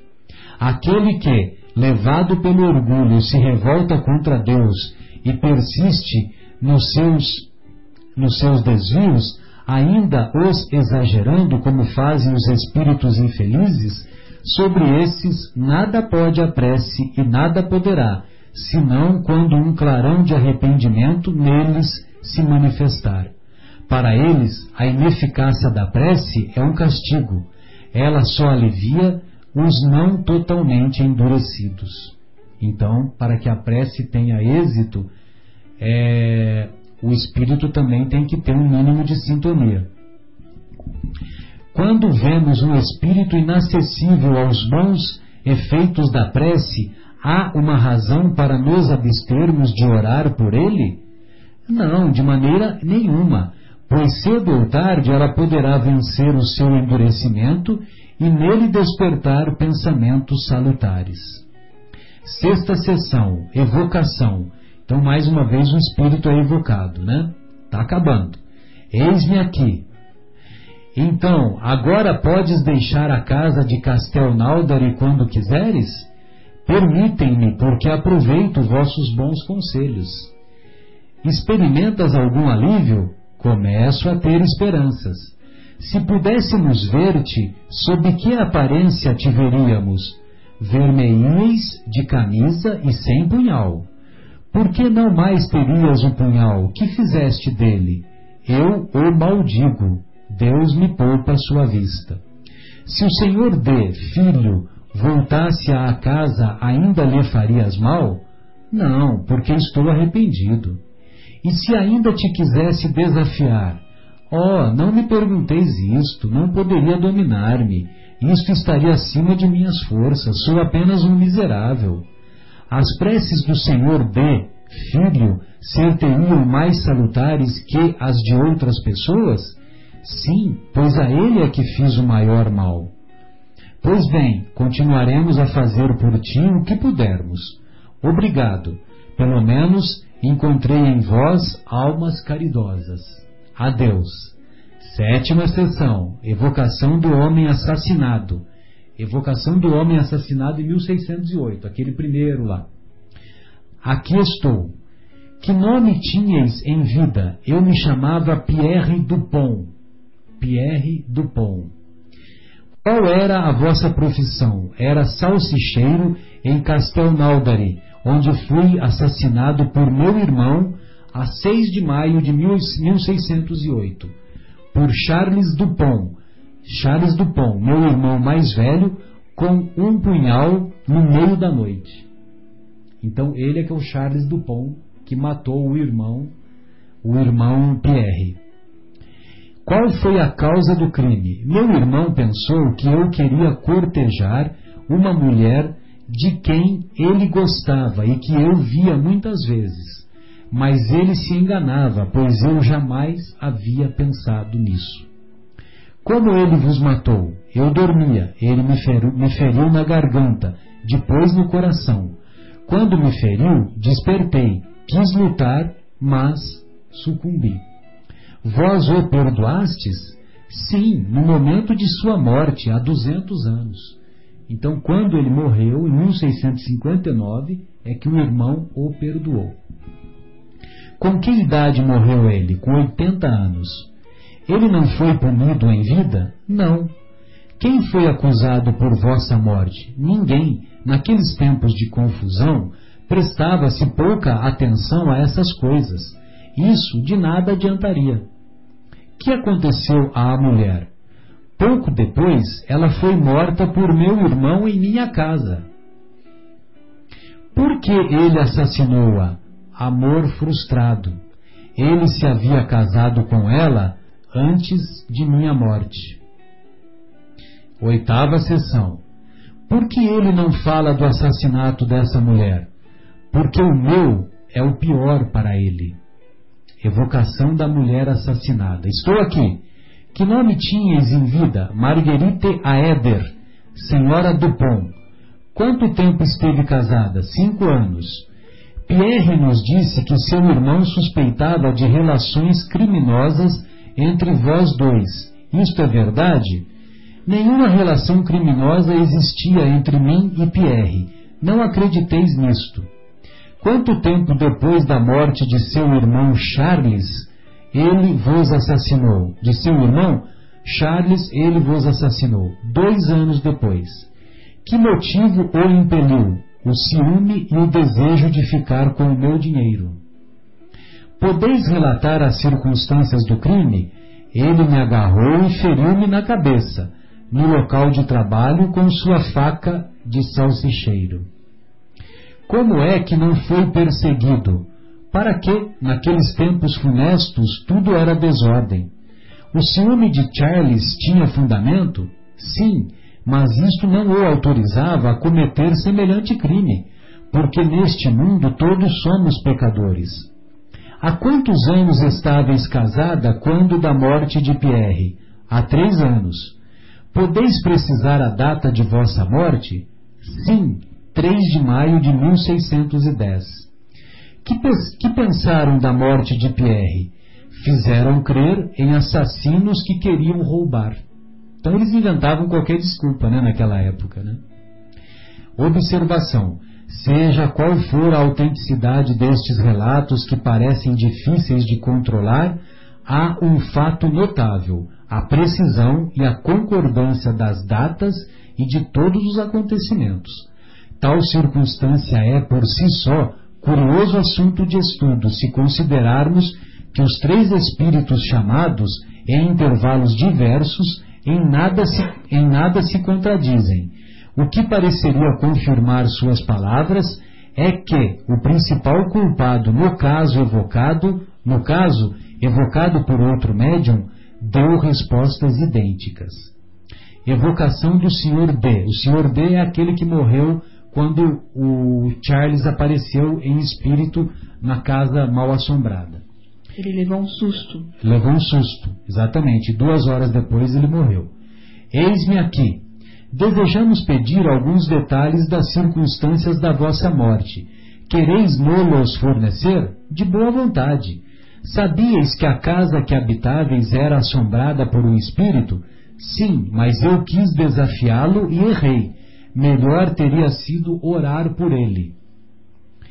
Vê-se por aí que os meios geralmente empregados para nos desembaraçarmos de espíritos importunos não são os mais eficazes. As ameaças mais os excitam do que os intimidam.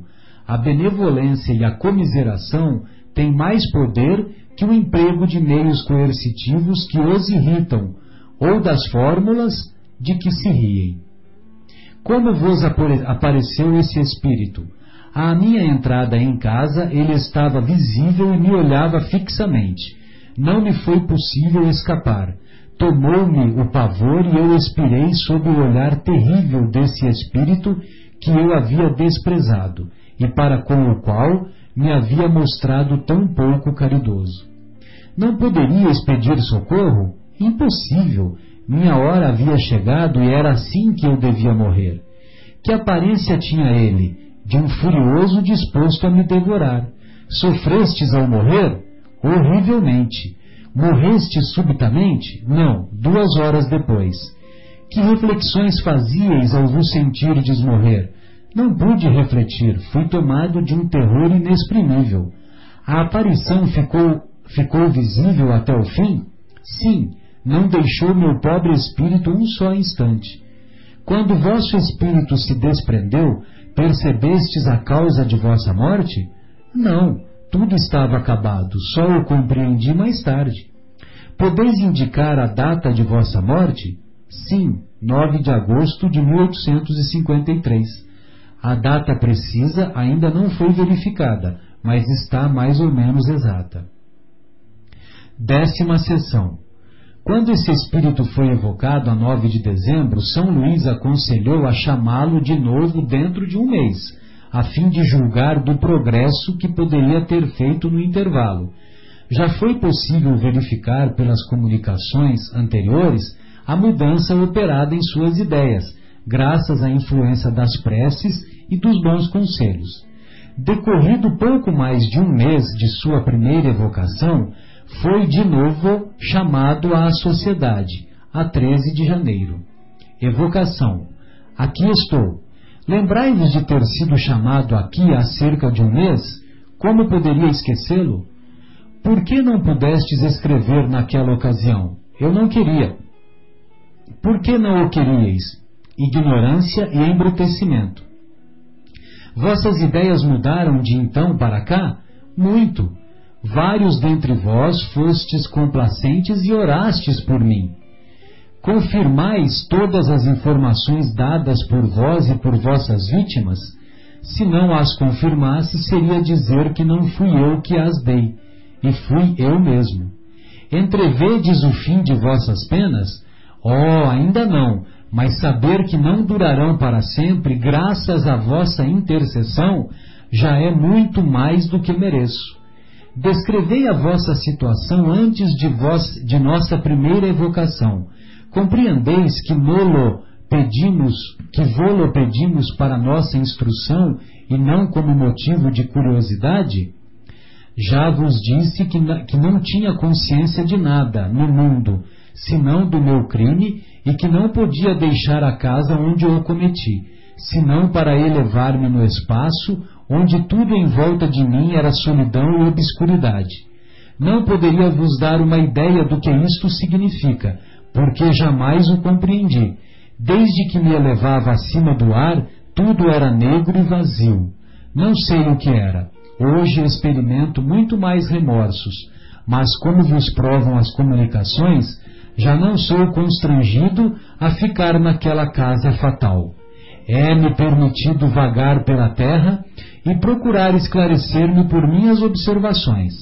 Agora compreendo melhor a enormidade de meus erros. Se por um lado sofro menos, por outro, as torturas aumentam pelo remorso, mas pelo menos tenho esperança. Se tivesseis que retomar uma existência corpórea, qual escolheríeis? Ainda não vi bastante, nem refleti bastante para o saber. Encontrais as vossas vítimas? Oh, que Deus me guarde! Sempre foi dito que a presença das vítimas é um dos tormentos dos culpados.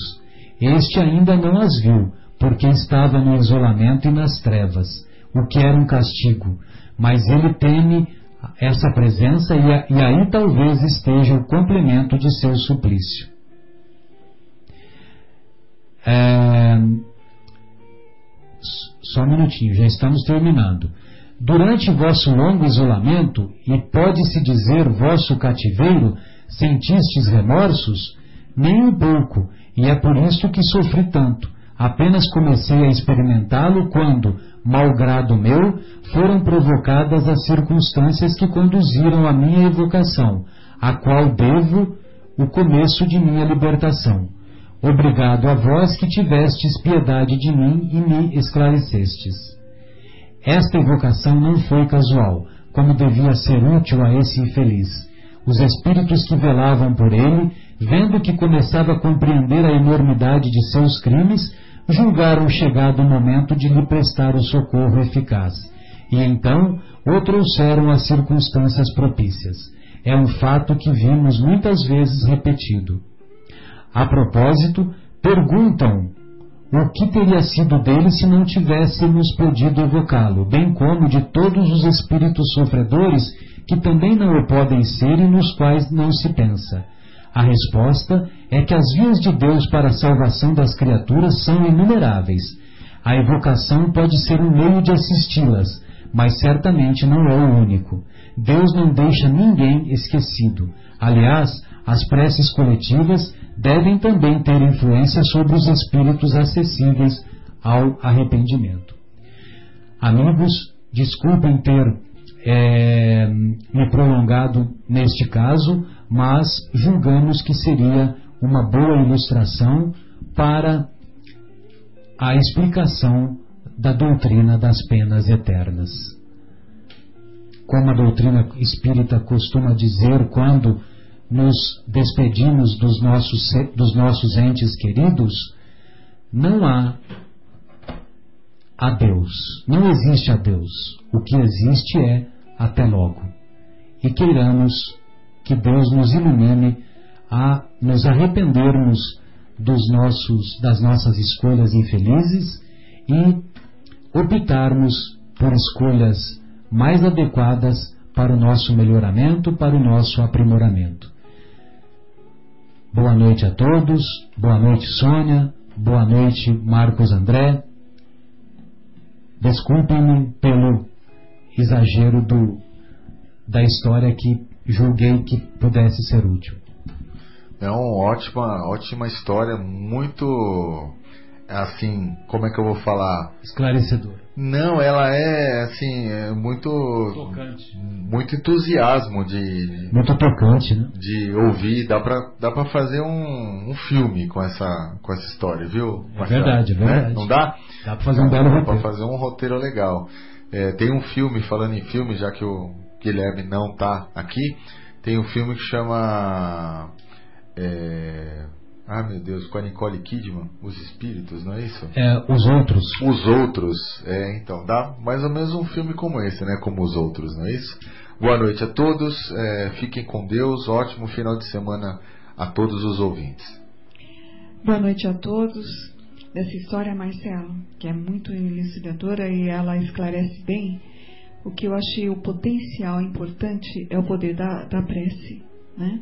E a espiritualidade, ela vem pedindo para que nós rezemos bastante lá para o pessoal que está passando essa transição no Oriente Médio, porque apesar de nós estarmos um oceano distante fisicamente, distante fisicamente, as nossas preces chegam como bálsamos na expressão de esperança. Olha que interessante. É assim que as vibrações que nós podemos emanar dos nossos corações é aquela, aquele amor pelo próximo pode se transformar em esperança.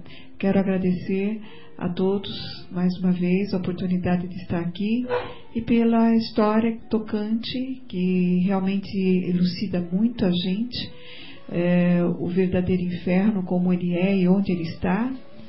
E esperamos vocês na próxima semana se Deus quiser.